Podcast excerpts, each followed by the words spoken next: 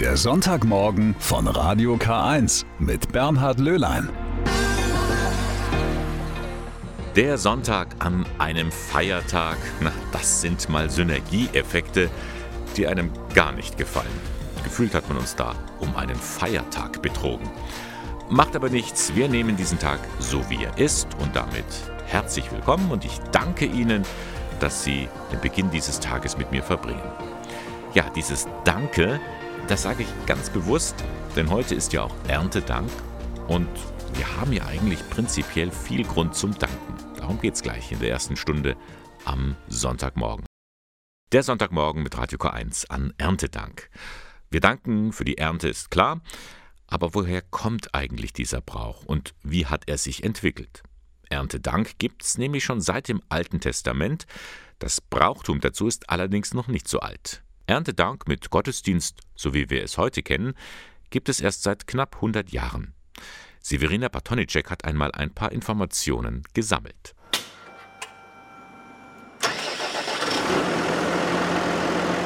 Bauer Korbmacher schmeißt den Traktor an. Er muss aufs Feld Kartoffeln ernten. Ist die Ernte eingeholt, gibt er ein großes Essen, als Dank für seine Mitarbeiter und Helfer. Fast so wie das Erntedankfest in der Kirche. Da danken die Menschen Gott für seine Mitarbeit an der guten Ernte. Das, was für uns Erntedank ist, beginnt im Alten Testament ganz am Anfang, im Buch Genesis. Da gibt es nämlich zwei Jungs, Kain und Abel, die bringen ihre Dankopfer dar von dem, was sie im Jahr geerntet haben. Der eine vom Feld, der andere vom Vieh. Und darüber geraten sie in Knatsch und der endet ziemlich tödlich für einen von den beiden. Tödlich endet heute das Erntedankfest zwar nicht mehr, aber es hat sich auch stark verändert, sagt Brauchtumsexperte Manfred Becker-Huberti. Das Fest, wie wir es heute kennen, gibt es nämlich erst seit knapp 100 Jahren. Da beginnt man nämlich Erntedank als ein Leistungsbeweis zu feiern, was man alles auf den Feldern erreicht hat und bewiesen hat. Und je nationalistischer die Leute wurden, desto mehr Tamtam -Tam wurde darum gemacht mit Ernteprozessionen und gleichem mehr. Dann wurden Dinge erfunden, die es vorher nicht gegeben hat, wie Erntekronen. Dann kam plötzlich die Ernte in die Kirche hinein, wo also aufgebaut wurde um den Altar herum, was man denn alles erwirtschaftet hatte. Das geht dann an die, die nicht so viel haben, auch heute noch. Kein Zufall, erklärt Becker Huberti. Christliche Feste sind immer Feste mit offener Tür. Da darf die Tür nicht abgeschlossen sein, denn einer der geringsten könnte ja kommen, und das könnte ja auch Christus sein, der anklopft und sagt, habt ihr nicht auch ein bisschen was für mich? Bauer Rainer Korbmacher kann seine Ernte übrigens noch nicht feiern. Er muss dafür noch ein paar Mal mit dem Traktor raus. Das wird dann erst Ende November sein, weil ein wichtiger Betriebszweig für uns ist die Kartoffel. Und wenn wir die Anfang November oder Mitte November glücklich verkauft haben, dann kann man etwas entspannen und dann kann man auch mal sich zusammensetzen. Irgendwie ist es heute das Wort des Tages. Danke. Heute ist ja wie gesagt Erntedank und heute feiern wir auch den Tag der deutschen Einheit. Beides Gründe, um Danke zu sagen. Ein Wort, das uns ja überhaupt manchmal nur sehr schwer über die Lippen kommt. Fünf Buchstaben und trotzdem so schwierig. Dabei haben wir eigentlich alle Grund zum Danken auf irgendeine Weise. Zum Beispiel dass wir etwas zum Essen haben. Wenn man sich überlegt, wie existenziell Menschen abhängig sind, aber in der Vergangenheit auch waren von dem Erfolg der Ernte, von der landwirtschaftlichen Arbeit, dann ist das auch eigentlich überhaupt nicht verwunderlich, dass man dieses Fest Dank für die Ernte, für eine gute Ernte, dass man das in allen Kulturen und Religionen eigentlich findet. Das sagt Brauchtumsforscherin Dagmar Hähnel. Gerade wenn die Not groß ist und Menschen mit anpacken, dann überkommt einem das Gefühl der Dankbarkeit, dass da jemand da ist. Der katholische Umweltbischof Rolf Lohmann war da sehr beeindruckt von der Solidarität der Menschen untereinander bei der Flutkatastrophe. Ich möchte auch mein, wirklich meine Hochachtung und auch meinen Dank zum Ausdruck bringen, den vielen Menschen gegenüber, die ja vor Ort jetzt sich einsetzen, die den Opfern dieser fürchterlichen Katastrophe beistehen und helfen, es beeindruckt mich sehr und stimmt mich hoffnungsvoll, dass sich unsere Gesellschaft auf diese Weise solidarisch zeigt. Das wissen auch Menschen zu schätzen, die auf Hilfe angewiesen sind, wie zum Beispiel Michael Herbst. Er muss an vielen Stellen um Hilfe bitten, etwa beim Einkaufen, denn er ist blind. Man braucht immer wieder Hilfe, man braucht auch mehr Hilfe als andere. Blind sein heißt mehrmals am Tag Danke sagen zu müssen. Das ist einfach so. Aber es ist eben nicht so, dass man völlig hilflos ist, sondern dass man sich eigentlich im Alltag schon weitgehend selbst versorgen kann. Ja, man hört es, das fällt ihm schon ein wenig schwer. Kein Wunder. Wir alle wollen ja mehr oder weniger ein selbstständiges Leben führen. Trotzdem es wird uns vieles geschenkt, das nicht selbstverständlich ist, und auch daran will der heutige Tag erinnern, meint Pfarrer Michael Krüger aus Gungolding. Wir haben im Leben so viele Dinge, für die wir zu danken haben, die auch für uns Christen im Glauben her von Gott kommen.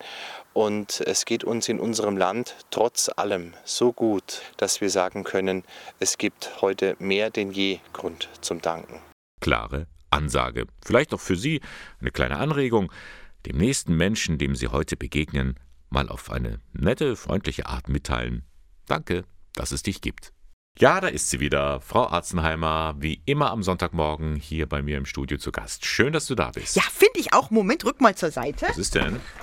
Hey, hallo. Melanie, was machst du denn da? Ähm, ähm, ähm, alles gut. Ich musste nur mal schnell nachschauen, ob da nicht eine Weltsensation in einer Schublade schlummert. was soll denn da bitte schön schlummern? Taschentüchern aus den 1970er Jahren oder die ähm, Spesenabrechnung der letzten Woche? Nein, also ich hatte jetzt da eher an einen Flugsaurier gedacht. Einen Flugsaurier. Mhm. So, so. Ähm, kleiner Tipp vom Fachmann. Den findet man nicht in einer Schublade, sondern im Steinbruch. Falsch. Jetzt hör mal zu, was Christina Ifrim, die Leiterin des Eichstätter Juramuseums, zu sagen hat. Es muss keineswegs immer geklopft werden, um einen Schatz zu finden. Die Schätze kann man auch finden, wie in dem Fall im Gabriele-Gymnasium, einer Schule, die es schon sehr lange gibt in Eichstätt, in einem Verschlag, in den sehr lange niemanden reingeguckt hat. Und Andreas Karlstätter, der dort Kunstlehrer ist, hat eines Tages mal diesen Verschlag ausgeräumt mit Schülern zusammen weil sie schon gesehen hatten, dass da Fossilien drinnen sind und wollten einfach Material für einen Kurs zum Zeichnen von Rekonstruktion und haben dabei einen Flugsaurier entdeckt. Und das ist schon mal ein echter Schatz. Wer hat schon einen Flugsaurier in der Schublade? Ja, offenbar das Gabriele-Gymnasium. Verrückte Geschichte. Oh ja, und das ist nicht die einzige verrückte Geschichte, die man derzeit im Juramuseum entdecken kann. In der Sonderausstellung Hammerfunde werden Fossilien ausgestellt, die von Hobbysammlern oder Lehrern mit einer Schulklasse oder Lehrern mit einer Schulklasse in den Steinbrüchen der Region gefunden wurden. Und manchmal war den Findern jetzt nicht so klar, was sie da überhaupt ausgebuddelt haben. Ja, ganz nach dem Motto: Es war einmal ein Stein im Besuchersteinbruch in Solnhofen. Im Steinbruch gefunden hat ihn eine Familie, die nicht genau wusste, was sie da hatte, das Stück erstmal in den Garten gelegt hat. Dann ging der Winter und der Frost drüber, der Stein brach auf, platzte ab und drunter hervor kam ein eindrucksvoll großer Zahn. Die Familie wusste immer noch nicht, was sie hatte und hat in dem Sammlerforum steinkern.de einfach mal rumgefragt und da war schnell klar, oh, hier haben wir den Nachweis für den größten Beutegreifer im Jurameer, den wir übrigens schon seit Jahrhunderten vermissen. Wir wussten immer, dass er da ist. Jetzt haben wir den Nachweis und Martin Mattes, der Sammler, hat das Stück auch erworben, um es der Wissenschaft zugänglich zu machen. Sieben bis acht Meter lang war so ein Pliosaurier übrigens, dem der ausgestellte Zahn gehört hat. Ein ganz schöner Brummer. Ja, man könnte auch sagen, ein Mordstrom. Hey, gute Idee. Also hm. diese komplizierten Sauriernamen, die sind ja auch immer so schlecht zu verstehen, finde ich. Es geht ja auch anders. Auguste und Manfred Zapp zum Beispiel, die haben einen versteinerten Fisch gefunden. Und der war natürlich erstmal namenlos. Er ist entdeckt worden in der Grabung des Juramuseums in Schamhaupten, wurde präpariert und es war schon klar, also so einen Fisch haben wir noch nicht gesehen. Und der wurde bearbeitet von Adriana López Abarello, die aus Argentinien stammt und der deutschen Sprache noch nicht ganz so mächtig war. Und eines Tages kam ihr Mann zu ihr ins Arbeitszimmer, sah diesen Fisch und sagte, ist das ein Schönstier. Und seitdem redete Adriana nur noch von Schönstier und Schönstier und Schönstier, bis sie dann irgendwann mal jemand aufgeklärt hat, dass das der aus dem bayerischen Dialekt entspricht und dass das nicht der Name des Fisches ist. Sie hat dann aber wiederum herausgefunden, dass es eine völlig neue Gattung ist und hat sie einfach benannt Schenstier. Und wir wollen damit zeigen, dass auch Wissenschaftler durchaus Humor haben.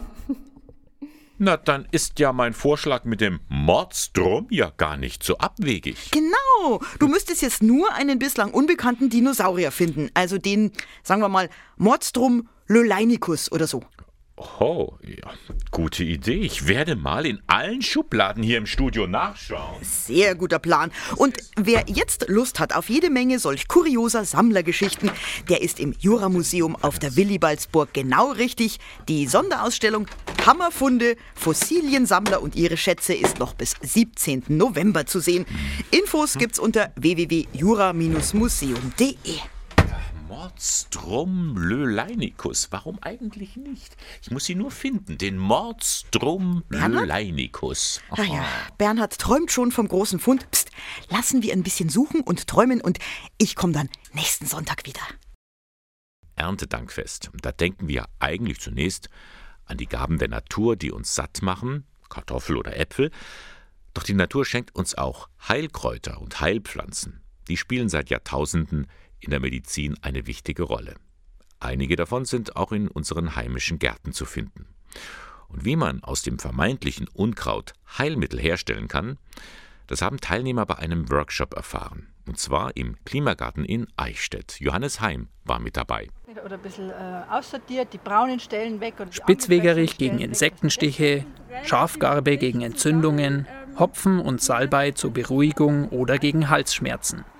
Hobbygärtnerin Elisabeth Gruber hat ihre Kräuterküche mitgebracht. Bei einem Workshop zum Thema Heilkräuter im Eichstätter Klimagarten zeigt sie den Teilnehmerinnen und Teilnehmern, wie man daraus nützliche Salben und Tinkturen herstellen kann, um die Kraft der Natur zu nutzen. Bei Salben ist die Basis einfach ein Ölauszug und da kann man Ölauszüge machen, warm oder kalt. Das erkläre ich heute aus den verschiedensten Heilkräutern oder Kräutern, was man im Garten findet, was man oft nicht kennt. Und ähm, Tinkturen wäre das Gleiche, werden auch die Kräuter angesetzt mit Alkohol auf was man da achten muss, dass man dann die Tinkturen hat. Aus den Ölen kann man dann mit einem Konsistenzgeber, mit Wachs, mit Bienenwachs oder ähnliches, kann man dann eben die Salbe machen. Und das machen wir heute. Vier Wochen lang müssen die zerkleinerten Kräuter in Öl oder Alkohol ziehen. Anschließend kann man die Tinkturen filtern. Der Ölansatz wird mit Bienenwachs vermischt und erhitzt. So entsteht eine Salbe. Elisabeth Gruber gibt wichtige Tipps und verrät Rezepte. Welche Kräuter gibt es? Wie lassen sie sich verwenden und wofür sind sie gut? Die Gartenapotheke bietet zahlreiche Möglichkeiten. Heute habe ich jetzt mitgebracht eine Hopfentinktur. Die ist eigentlich gut zum Einschlafen oder für die Verdauung. Dann habe ich mitgebracht eine Spitzwegerich-Tinktur. Die kann man für verschiedene Sachen verwenden, entweder für Cremes oder bei Insektenstichen wird das gerne angewandt, wenn man es äußerlich verwendet. Und dann habe ich noch Salbeitinktur mitgebracht oder machen wir noch, füllen wir noch ab. Salbeitinktur ist eher was äh, zum Gurgeln, weil das entzündungshemmend ist für den Rachen oder halt einmal für Haarwasser kann man das benutzen. Und das erkläre ich, wie man so Tinkturen dann verwendet. Seit rund zwei Jahren gibt es den Kapuzinergarten Eden, das Projekt der Katholischen Universität Eichstätt-Ingolstadt und des Vereins für Nachhaltigkeit bietet Vorträge, Workshops und Gartenführungen an. Kräuterheilkunde passt da perfekt in das Konzept, meint Projektmanagerin Hanna Lachmann. Das Thema eignet sich total super, weil ja wie die Heilkräuter unter anderem uns ganz viel in der Natur umgibt, was wir ganz leicht für uns nutzbar machen können im Alltag. Und das ist genau unser Thema. Wir wollen eben gern zeigen und ein bisschen dafür sensibilisieren, so was kann man denn überhaupt hernehmen und vielleicht Produkte, die wir im Alltag verwenden, auch ganz leicht selbst herstellen und dabei Geld sparen, aber eben auch Ressourcen. Am Ende des Workshops dürfen die Gartenfreunde die Salben und Tinkturen ausprobieren und mit nach Hause nehmen. Die Teilnehmer haben viel gelernt. Also ich bin total begeistert, dass es sowas angeboten wird und dass das ähm, kostenlos ist und dass ja, man so viel lernt dass man das so einfach nachmachen kann. Der Salben- und Tinkturenkurs hat mir jetzt besonders gut gefallen, auch weil man ähm, das war nicht nur Theorie, sondern man konnte auch richtig äh, sehen, wie die Salben hergestellt werden und sogar was mitnehmen. Mir hat es auch sehr gut gefallen und ich muss auch sagen, ich bin sehr überrascht, äh, dass hier alles so praktisch auch dargestellt worden ist ähm, und auch sehr gut von der Frau Gruber erklärt worden ist. Alles Schritt für Schritt, äh, auch für Anfänger wie mich. Wer also Lust auf Heilkräuter bekommen hat oder einfach mal selbst mitgarteln will, der kann sich an den Verein für Nachhaltigkeit in Eichstätt wenden. Jeden Mittwoch und Sonntag findet um 17 Uhr ein offener Gartentreff statt im Kapuzinergarten Eden. Der 3. Oktober, er ist ja in mehrfacher Hinsicht ein Grund, Danke zu sagen. Danke nämlich auch für die Landesgartenschau in Ingolstadt, die geht nämlich heute zu Ende. Wir hatten ja hier immer wieder darüber berichtet, über den Schöpfungsgarten der evangelischen und katholischen Kirche. Versuchen wir nun ein kleines Fazit zu ziehen. Ich bin dazu verbunden mit Rudi Schmidt von der katholischen Stadtkirche Ingolstadt. Wie ist denn nun der Schöpfungsgarten von den Besuchern angenommen worden? Der Schöpfungsgarten auf der Landesgartenschau wurde von vielen Menschen als sehr anregend empfunden, als sehr informativ. Es waren ja auf verschiedenen Beeten Themen zur Schöpfung und Umweltproblematik angezeigt. Sowas kam bei den Leuten ganz gut an und hat zum Nachdenken angeregt. Und ich finde, das war ein ganz guter Erfolg und auch in der Zeit des Lockdowns, also als auf dem Gelände gar keine Veranstaltungen möglich waren, haben diese Beete für sich selber gesprochen. Insgesamt war dieser Schöpfungsgarten ein sehr gutes Projekt der Zusammenarbeit zwischen evangelischer und katholischer Kirche und das hat uns sehr gut gefallen als Veranstalter und auch sehr gut getan. Jeden Tag wurden ja um 12 Uhr auf dem Schöpfungsgarten Mittagsgebete angeboten. Wie kamen die denn an? Die Mittagsgebete wurden unterschiedlich angenommen. Viele Menschen haben uns äh, zurückgemeldet, dass diese Impulse ganz interessant waren. Andere haben einen Raum der Stille vermisst. Das Mittagsgebet fand ja im Grunde offen statt und äh, für viele Leute war es etwas störend, dass andere einfach so daran vorbeigingen. Das war so Fußgängeratmosphäre. Nun, wir haben es als Chance gesehen, wir hatten keinen Raum der Stille. Auch manche Veranstalter, zum Beispiel der Referent der Weltkirche, hat eine ganze Woche lang Angebote in dieser Atmosphäre gemacht und äh, hat damit gute Erfahrungen gemacht. Also insgesamt waren wir mit den Mittagsgebeten so, wie es möglich war, zufrieden. Und was passiert jetzt mit den Kunstwerken, zum Beispiel dem Auspuffskreuz, der Sitzbank und vor allem mit den vielen Pflanzen, die sind doch viel zu schade zum Wegwerfen. Nun, manche Pflanzen waren nur ausgeliehen, die gehen zurück. Andere Pflanzen versuchen wir jetzt abzugeben. Wir werden am 8. Oktober alles abbauen. Am kommenden Freitag ist das. Und äh, was dann noch da ist, wird bei uns äh, gesammelt und die Leute, die Interesse haben, etwas mitzunehmen, ähm, die können sich bei uns gerne melden. Also wir sind froh, wenn die Dinge in gute Hände kommen und noch weiter blühen dürfen. Während die Gegenstände, die sind inzwischen so gut wie alle an Kirchengemeinden weitergegeben. Es haben sich einige gemeldet, die die Sachen gerne übernehmen. Nun, heute ist der letzte Tag auf der Landesgartenschau. Gibt es da von den Kirchen nochmal so eine Art Schlusspunkt? Ja, am Sonntag, am letzten Tag, wird ein Abschlussgottesdienst um 11.30 Uhr auf der Apfelbaumwiese stattfinden. Dieser Gottesdienst wird gestaltet vom Flüchtlingsreferat der Diözese Eichstätt. Da sind aber alle herzlich willkommen. Es wird wahrscheinlich ein lebendiger Gottesdienst, so wie wir das erwarten. Dann ist auch um 12 Uhr die letzte Mittagsbesinnung im Schöpfungsgarten. Also alle sind noch einmal herzlich eingeladen zu diesen beiden Veranstaltungen am Sonntag. Vielen Dank, Rudi Schmidt von der Stadtkirche Ingolstadt. Heute also um halb zwölf eine ökumenische Andacht auf der Apfelbaumwiese und ein paar Schritte weiter im Schöpfungsgarten um 12 Uhr dann das letzte Mittagsgebet. Und ähm, wenn Sie sich für die Pflanzen interessieren, dann einfach eine Mail schreiben an die Stadtkirche in Ingolstadt. Hier die Internetadresse stadtkirche.in. Diese Nachricht trifft die Gläubigen im Bistum Eichstätt hart. Kein Geld mehr für Baumaßnahmen. Nur noch in Ausnahmefällen werden Anträge genehmigt. Die Regelung gilt bis in das Jahr 2024. Damit wird einigen Gemeinden buchstäblich die Schaufel aus der Hand geschlagen.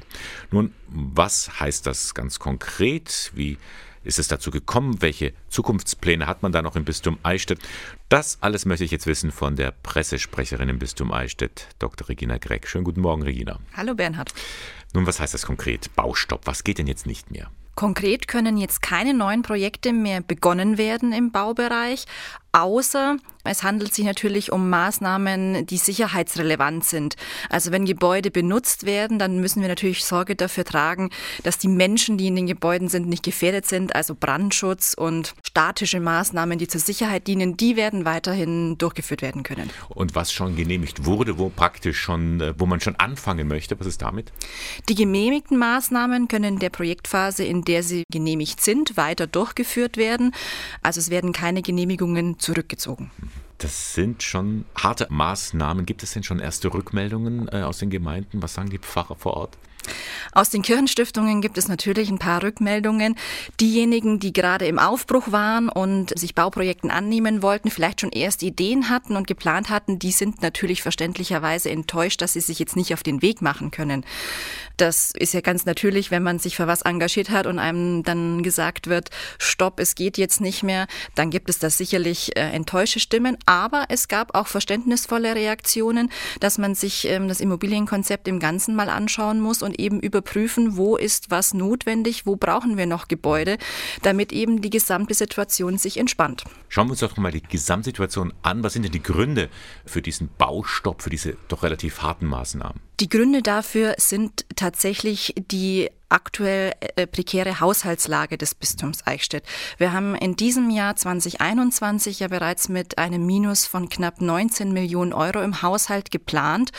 Und aktuell ähm, ist abzusehen, dass wir den Gürtel enger schnallen müssen, um das auch zu halten und nicht weiter ins Minus zu rutschen. Und deshalb gibt es zum einen diesen Haushaltsstopp und mit Blick auf die Baulast, die wir eben im Bistum Eichstätt haben, hat man das perspektivisch verlängert, diesen Baustopp bis Ende 2024, um eben sich dem anzunehmen, zu schauen, in den Pastoralräumen mit einem Pastoral- und Immobilienkonzept, welche Immobilien braucht es für welche pastoralen Arbeiten, damit wir eben diesen ganz großen, auch finanziellen Brocken der Baulast in den Griff kriegen können und nicht dann Notmaßnahmen ergreifen müssen ähm, und einfach einen kompletten Stopp machen zu müssen, dass man gar nichts mehr machen kann. Also zum Beispiel, wenn zwei Gemeinden, die recht eng nebeneinander sich befinden, jeder hat noch ein riesen Pfarrheim und äh, die beiden Pfarrheime sind eigentlich quasi halb leer.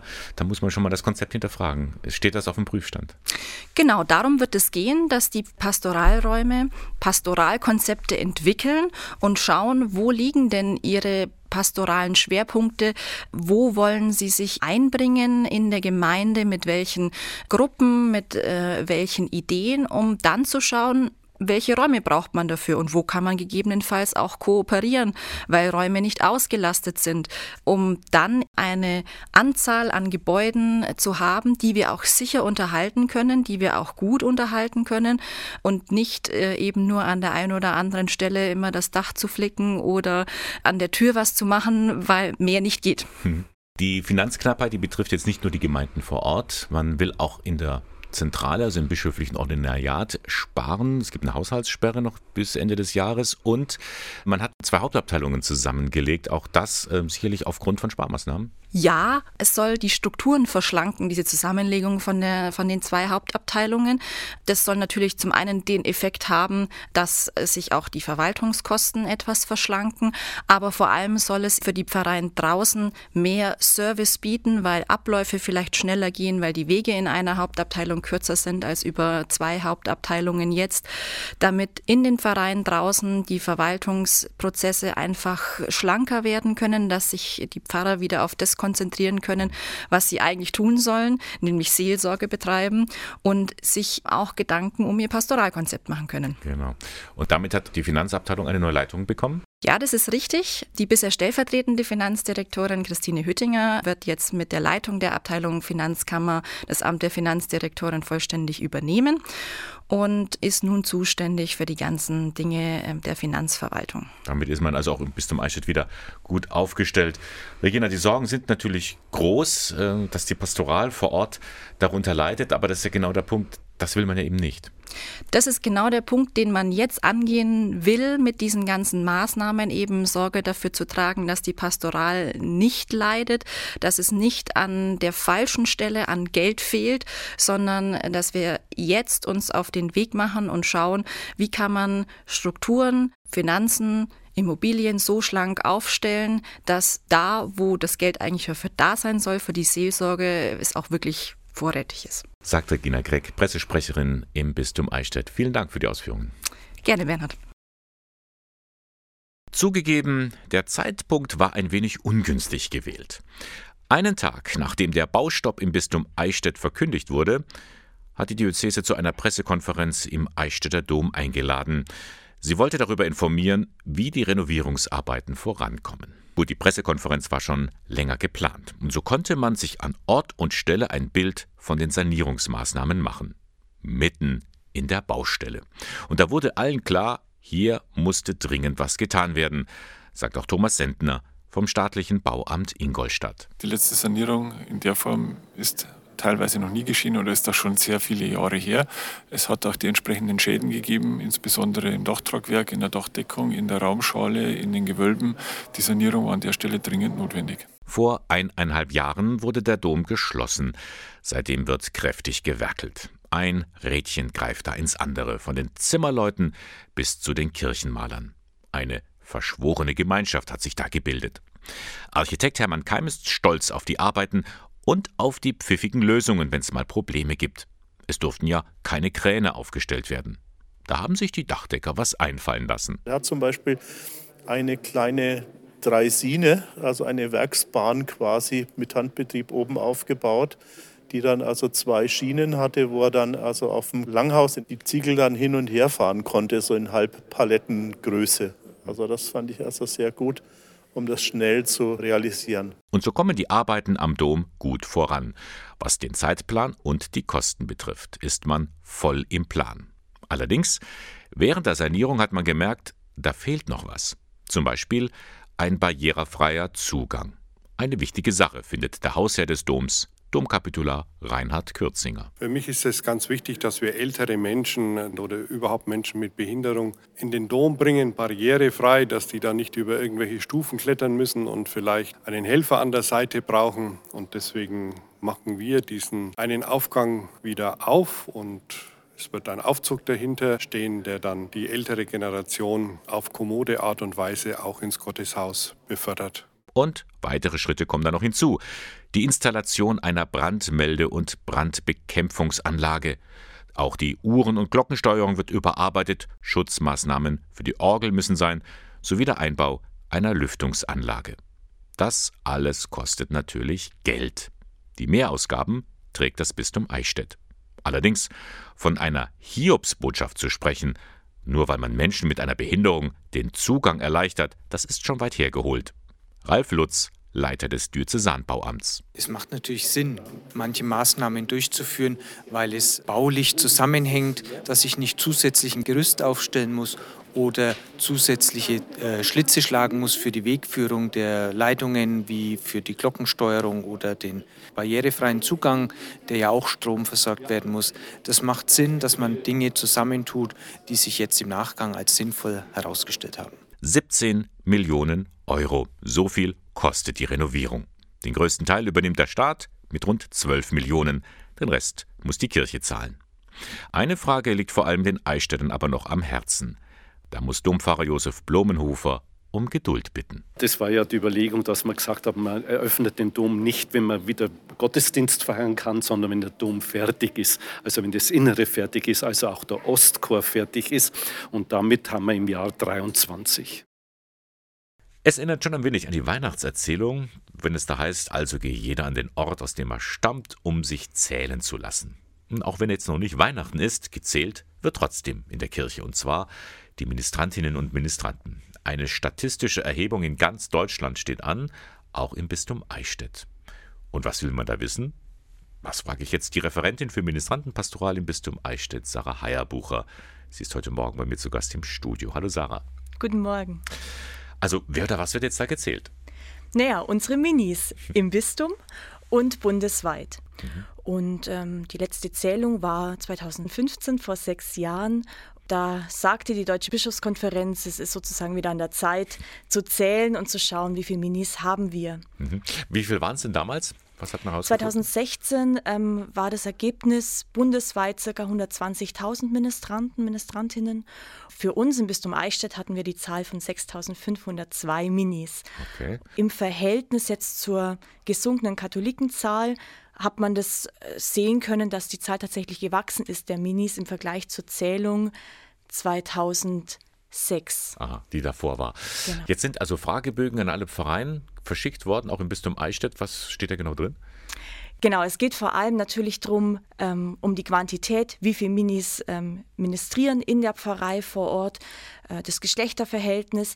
Aber für mich als Fachstelle im Bistum Eichstätt interessiert es mich natürlich nicht nur, wie viele Minis wir haben konkret, sondern gerade jetzt in der Zeit oder nach der Corona-Pandemie, wie geht es denn den Kindern, den Jugendlichen, den jungen Erwachsenen, die diesen Ministrantendienst ausüben?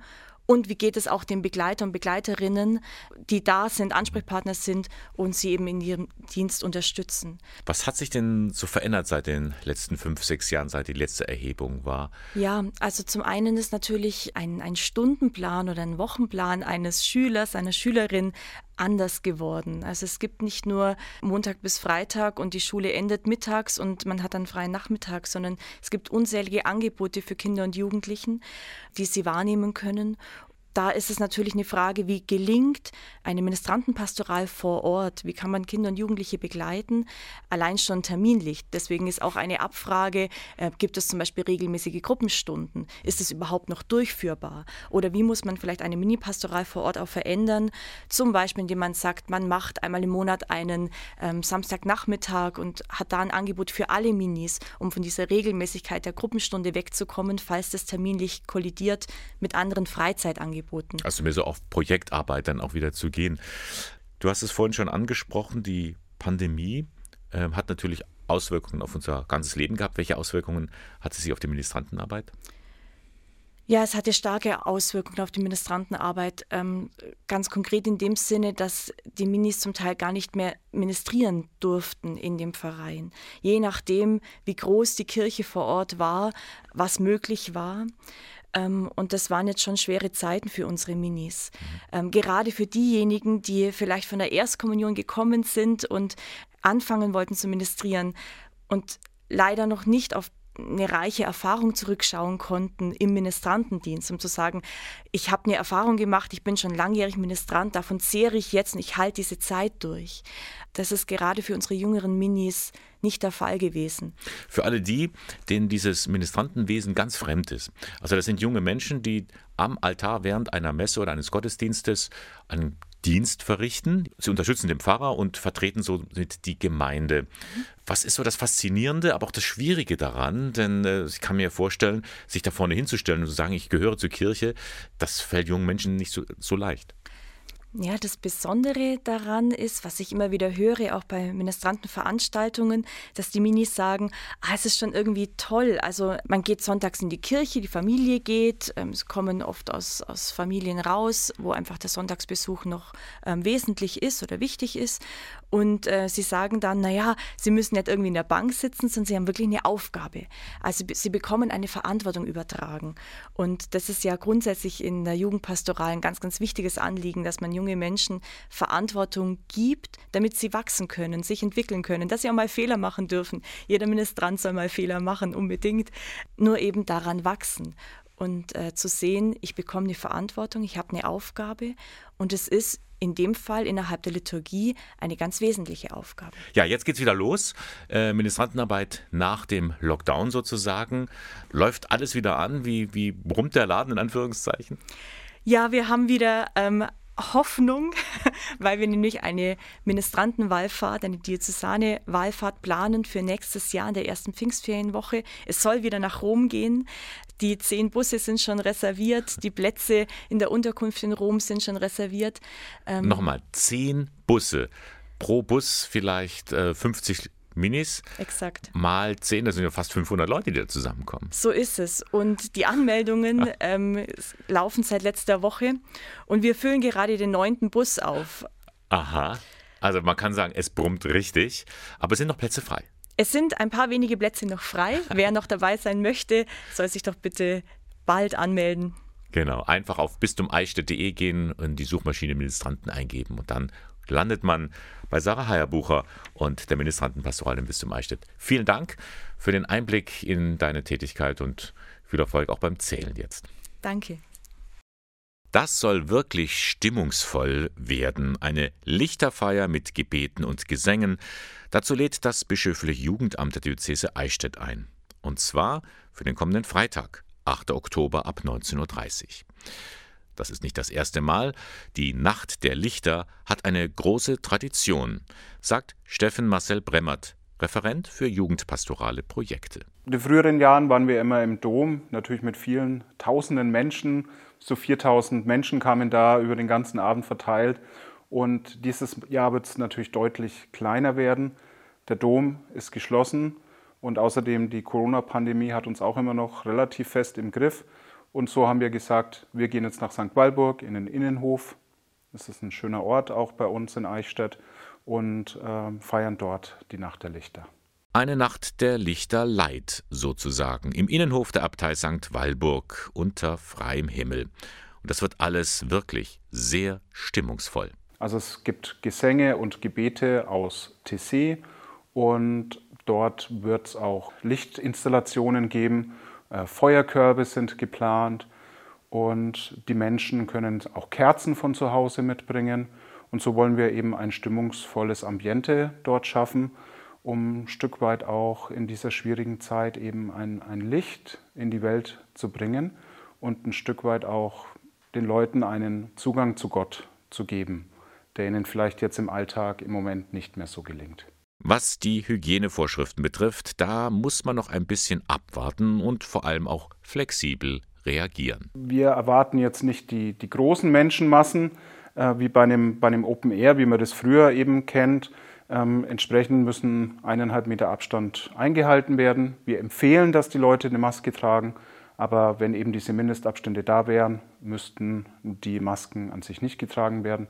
Wir gucken dann ganz spontan vor Ort wie es ist. Auch die 3G sind nicht äh, erforderlich, also es ist jeder eingeladen zu kommen und dementsprechend äh, werden wir dann vor Ort schauen. Wenn es zu viele Menschen werden, müssen die Masken getragen werden. Soweit Steffen Marcel Bremmert. Die Nacht der Lichterleit in Eichstätt. Am kommenden Oktober finden sie statt. Von 19.30 Uhr bis 21.30 Uhr im Innenhof der Abtei St. Walburg. Darüber spricht man in der katholischen Kirche. Wie sollen wir mit homosexuellen Partnerschaften umgehen? Von oben, sprich aus Rom, sind die Signale eindeutig. Sich kümmern ja, segnen nein. In Deutschland sehen das viele anders. Sie sagen, auch gleichgeschlechtliche Partnerschaften sind von Gott gewollt, sie gehören zu uns. Aber wie denken die Menschen darüber, die das selbst betrifft? Das wollte ich einmal wissen und habe mich an den Ingolstädter Verein Queer gewendet. Gibt es da jemanden, der oder die sich äußern möchte? Homosexuelle und Kirche? Tatsächlich, es gab drei Rückmeldungen. Zum Beispiel von Steffi und Alisa, beide um die 30 Jahre alt. Einen Bezug zur katholischen Kirche, den hatten sie früher mehr als heute. Weihnachten, eigentlich ist es so ein Familiending und ansonsten, wenn heute Kirchen sind, wo auch meiner Familie wichtig ist, dass ich mit reingehe, mache ich es auch. Zum Anschauen, ja. Ich finde die meisten Kirchen innen tatsächlich schön. Aber die Gottesdienste sind halt auch. Es gibt ein paar, die sind zeitgemäß und ein paar, naja, aus der Bibel kann ich mir auch selber was vorlesen. Hört sich blöd an, ist aber so. Ich bin so erzogen worden, dass ich weiß, was der Glaube so beinhaltet. Ich war auch immer in der Kirche, in den ganzen Festen oder eben auch sonntags ab und zu. Ja, ich bin ausgetreten, weil es einfach nicht zu meinem eigenen Glauben oder zu meiner eigenen Vorstellung gepasst hat. Kirche spielt also keine Rolle in ihrem Leben.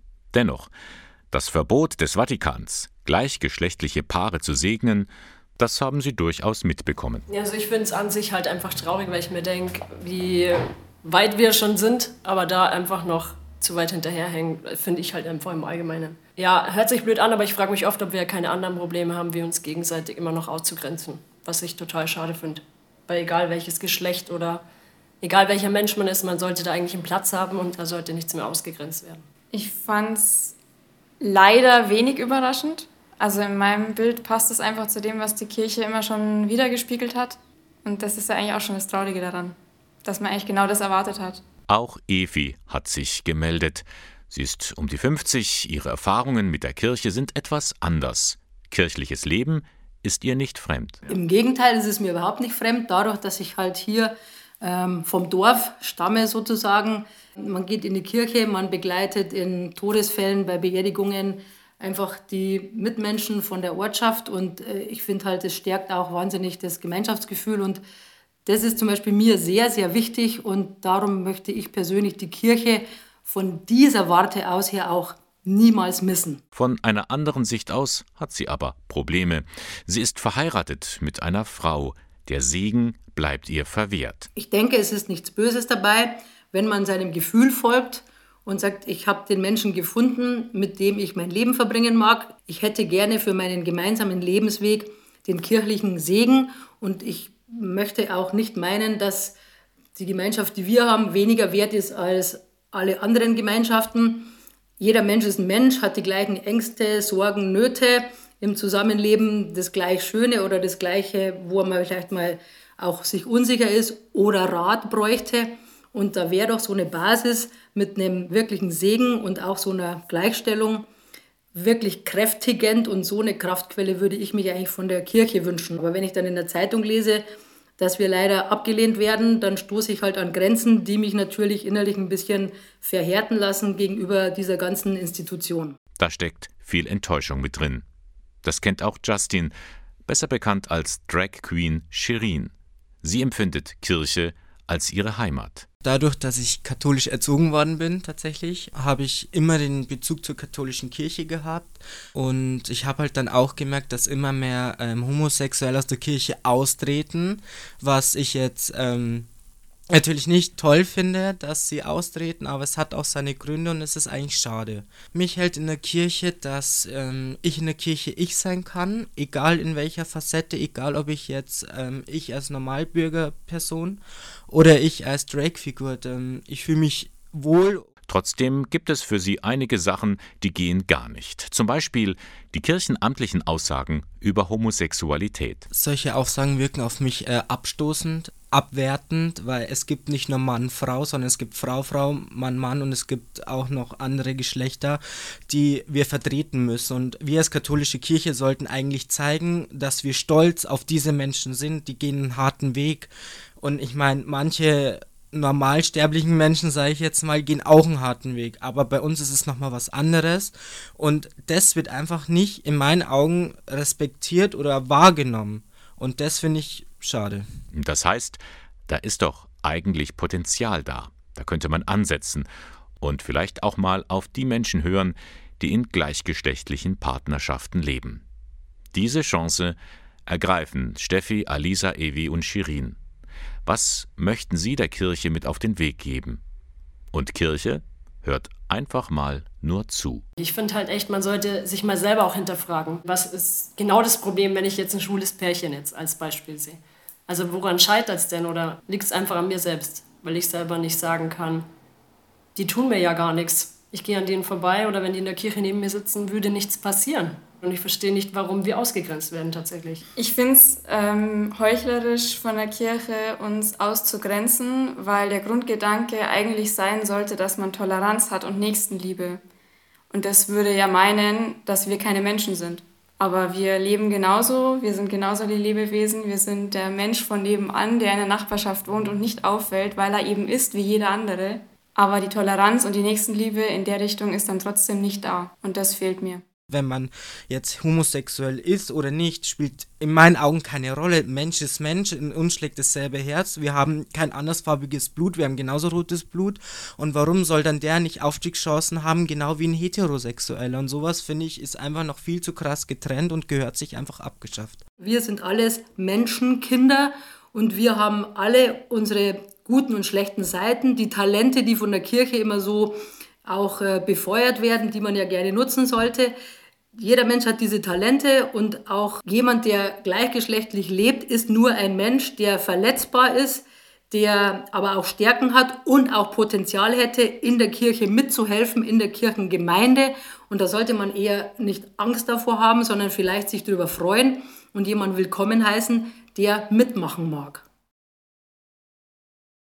Wer hätte das gedacht?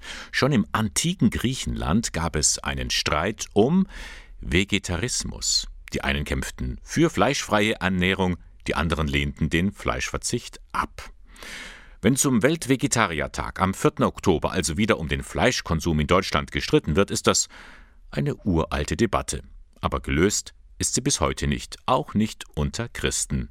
Johanna Risse berichtet. Wir leben hier mit sechs Hühnern zusammen. Die Hühner haben wir vergangenes Jahr von einer Organisation vermittelt bekommen, die die ungefähr einjährigen Tiere aus einer ja, sogenannten Bodenhaltung geholt hat, wo sie unter wirklich unvorstellbaren Bedingungen ja, verbraucht werden. Tierschutz in Deutschland, ein heiß diskutiertes Thema. Simone Horstmann ist katholische Theologin und beschäftigt sich nicht nur privat mit Tieren, sondern auch im Rahmen ihrer theologischen Forschung. Damit hat die Theologie in gewisser Weise durchaus Erfahrung, weil sie ja mit der vielleicht faszinierendsten Interspezies-Beziehung überhaupt befasst ist, nämlich der zwischen Gott und den Geschöpfen. Simone Horstmann ist Veganerin. Als Christin sieht sie eine ethische Pflicht, sich ohne Tierleid zu ernähren, denn das sei schon in der Bibel nachzulesen. Es gibt viele biblische Passagen, Passagen, die mir wichtig sind, besonders aber würde ich sagen Genesis 1, also die erste Schöpfungserzählung, die ein veganes, vegetarisches Paradies beschreibt und die sich damit also bewusst von den Logiken des Fressen und Gefressenwerdens abhebt, die wir heute für so selbstverständlich halten. Muss sich also jede Christin und jeder Christ fleischlos ernähren? Theologe Michael Rosenberger deutet den Schöpfungsbericht der Bibel nicht als Schöpfungswirklichkeit, denn Lebewesen würden einander ernähren, Menschen wie Tiere, so Rosenberger. Sogar der Pelikan, ein urchristliches Symbol indem man damals geglaubt hat, die Pelikanmutter würde sich selber die Brust aufritzen und die Kinder mit ihrem Blut ernähren, wenn sie nichts anderes zur Ernährung ihrer Kinder hat. Das hat man als Symbol für Christus gelesen und ich würde sagen, ist es nicht eigentlich ein Grundgesetz der Schöpfung, dass alle Geschöpfe von anderen Geschöpfen leben? Wir können gar nicht anders. Aber so die Verfechter der pflanzlichen Lebensweise, angewiesen ist der Mensch, zumindest hierzulande, nicht mehr auf Fleisch. Doch sich ernähren ohne Lebendiges, das schaffe eben keine Ernährungsform. So Rosenberger, der Theologe plädiert für mehr Achtsamkeit wenn wir denn Tiere essen oder auch tierische Produkte verzehren, dass wir dann wirklich dem Tier, das uns etwas von sich selber schenkt, eine hohe Wertschätzung und Dankbarkeit entgegenbringen. Diese Achtlosigkeit, mit der heute vielfach Fleisch verzehrt wird, wo man gar nicht drüber nachdenkt, wie das Tier gelebt hat, das ist aus christlicher Sicht definitiv unverantwortlich. Endlich ist es soweit. Endlich kann man es auch in unserer Region hören. Das szenische Konzert Um Gottes Willen, Jona und der Weg nach Ninive. Heute Nachmittag um 16 Uhr in Eichstätt, und zwar in der Aula der Katholischen Universität. Es handelt von der Geschichte von Jona, kennen wir ja aus dem Alten Testament. Ottmar Breitenhuber, Pfarrer im Pleinfeld, den hat diese Geschichte schon immer sehr bewegt. Und vor über einem Jahr hatte er dann eine Idee. Das ist genau unsere Geschichte. Äh, jetzt in dieser Corona-Zeit, wir sind plötzlich abgeschnitten, uns ist die Freiheit genommen. Wir wissen nicht, wie es weitergeht, wo es hingeht merken aber doch, dass sehr viel an uns hängt, dass sehr viel an mir hängt, wie ich mein Leben organisiere oder wie ich meiner Verantwortung nachgehe. Schon länger wollte Breitenhuber diese Erzählung vertonen, denn der in Tauberfeld im Landkreis Eichstätt geborene Priester ist ein Vollblutmusiker. Ob mit dem Scheldorfer Jugendchor oder mit der Pfarrerband OSB, CDs hat er schon eine ganze Reihe produziert. Nun wandte er sich an den renommierten Komponisten und Theatermusiker Walter Kiesbauer, ob er nicht Lust hätte, Texte und Musik zu dieser Geschichte zu schreiben. Und Kiesbauer hatte Lust. So eine Idee vom Jona stoßt natürlich bei mir als Komponisten auf offene Ohren. Diese Geschichte hat sozusagen Einsamkeit, sie hat wohlige Situation am Anfang und es gibt Sturm, es gibt Rettung, es gibt dann Einsamkeit, wo man sagt, okay, jetzt bin ich gerettet, aber soll das meine Zukunft sein? Soll ich jetzt in diesem Walfisch sozusagen mein Ende fristen? Es heißt also unheimlich viel Fleisch an diesem Skelett dieser Geschichte. Ein gefundenes Fressen also für einen Komponisten. Denn diese Erzählung ist wie ein spannender Film und vor allem zutiefst menschlich. Giesbauer schrieb die Musik für ein zehnköpfiges Kammerorchester, stilistisch breit gefächert. Mir interessiert alles, Weltmusik, Jazz, Rock. Und wenn man dann eben so einen Stoff hat, dann schreit natürlich so ein Sturm, wo jemand untergeht, wo die Seeleute einen retten. Das äh, ist jetzt nicht einfach nur eine Untermalung wie im, Film, wie im Film. Ich versuche dann da halt praktisch mit den Mitteln und dem Instrumentarium, was wir haben, möglichst hohe Amplitude zu erzielen. Eine CD wurde produziert und gestern Abend war im Pleinfeld endlich die Uraufführung mit einem großen Ensemble, Kinderchor, Männerchor und natürlich die vielen Musiker. Und heute können Sie dabei sein, denn heute am Sonntag, 3. Oktober, wird dieses szenische Konzert in Eichstätt aufgeführt. Beginn ist um 16 Uhr in der Aula der Katholischen Universität in der Ostenstraße 26. Der Sonntagmorgen von Radio K1 heute am Erntedanksonntag und am Feiertag, Tag der deutschen Einheit. Das ist auch einmal ein Tag, um Danke zu sagen. Wir haben heute Morgen in der Sendung gleich darüber mal berichtet, wie oft wir Grund zum Danke sagen haben und auch Pfarrer Michael Krüger aus Gungolding hat das so für sich festgestellt. Wir haben im Leben so viele Dinge, für die wir zu danken haben, die auch für uns Christen im Glauben her von Gott kommen. Und es geht uns in unserem Land trotz allem so gut, dass wir sagen können, es gibt heute mehr denn je Grund zum Danken. Berichtet haben wir heute in der Sendung auch über den Eichstätter Dom. Der wird ja derzeit grundlegend saniert.